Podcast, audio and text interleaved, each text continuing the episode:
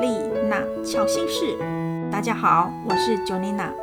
今天我们来到了愚人之旅的第十六站，也就是高塔牌以及火星的议题。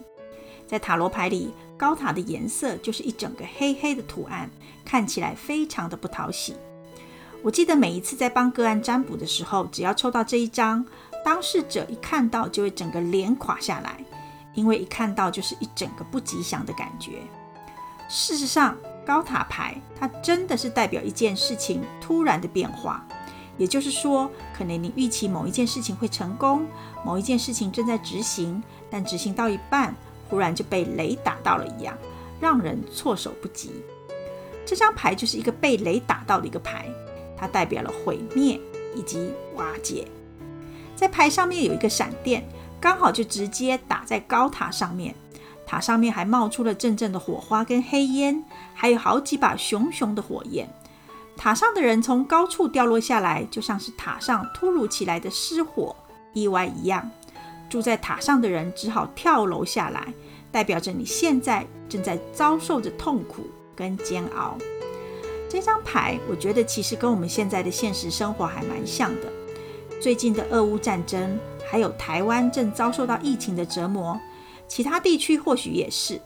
如果最近你或者是身边的朋友不幸因为染疫了，或者是被隔离，或者是身体受到了什么痛苦的状况，是不是就有这种很痛苦、很难受的感觉呢？高塔牌里面，在塔的屋顶上还飞出了一个皇冠。这个是代表彰显自我的皇冠，然后在牌的右边是一位国王，国王也从高塔牌当中的牌上面掉了出来，但他的手势是呈现一个臣服投降的姿势，表示说，即使你再怎么有钱，或者是再怎么有权利，在面临重大的困难时候，也只能接受事情是这样的发展。另外，在塔的左边。掉下来的是另外一位大臣，这位大臣就完全没有顾虑到他的主子，自己先逃生再说。因此，我们在碰到事情的危机时，有时只能随狼够细命。所以这张牌简单的说，就是像灾难片一样，所有的事情都是呈现出不好的状态，也就是事情累积到一段时间，已经到了忍无可忍，有一触即发的意味。但是，如果你是在抽塔罗日记，也就是每天有抽一张塔罗日记的话，这张牌或许它并不是代表像牌面上的那么可怕。以我自己的例子来说，我每天会抽塔罗日记，然后抽了一段时间之后，我就对于这个牌当中的对应生活当中的变化就蛮有感觉的。很有趣的是，我每一次抽到高塔牌，它就会在当天显现出。股市行情是一个高速落下的一个状态，但是我自己本身是没有在玩股票的哦，还蛮有趣的吧？刚开始学塔罗时，塔罗日记抽到高塔牌的时候，我都会很害怕，还会认为说：“哎呦，这张牌是不是代表今天会发生什么事情啊？好可怕呀！”结果都没有发生什么事，直到后来我才慢慢的发现，我的状况是在开了电脑或者是开了电视一看的时候。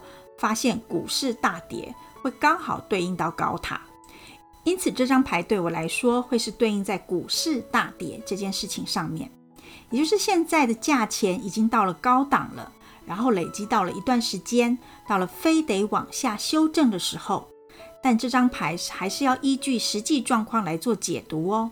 这是我自己塔罗日记的例子，听众朋友或许有不同的生活对应。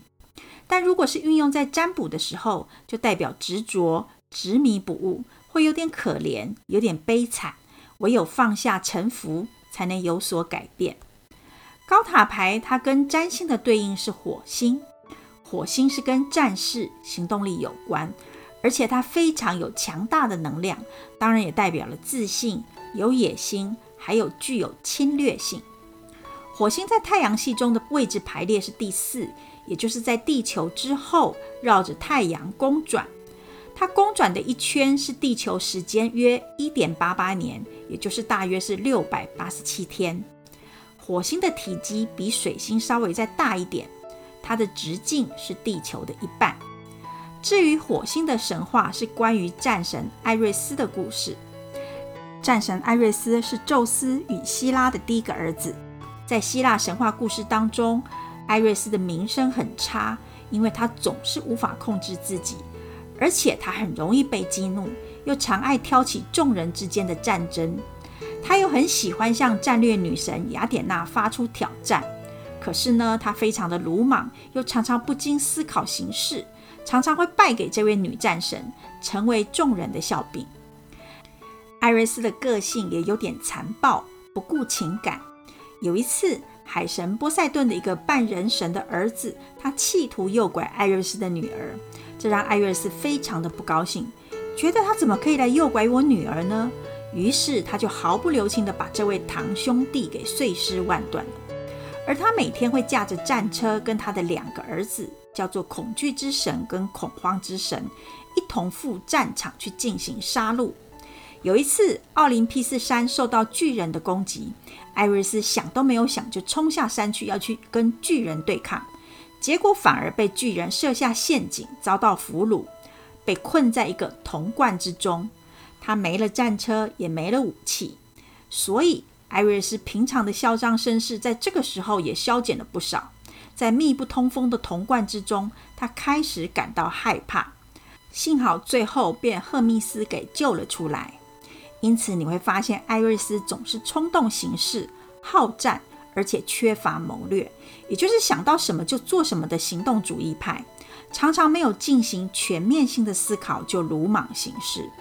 他没有结婚，但是呢，与阿弗罗大帝公开的外遇关系，几乎完全是建立在亲密关系的满足跟发泄上面。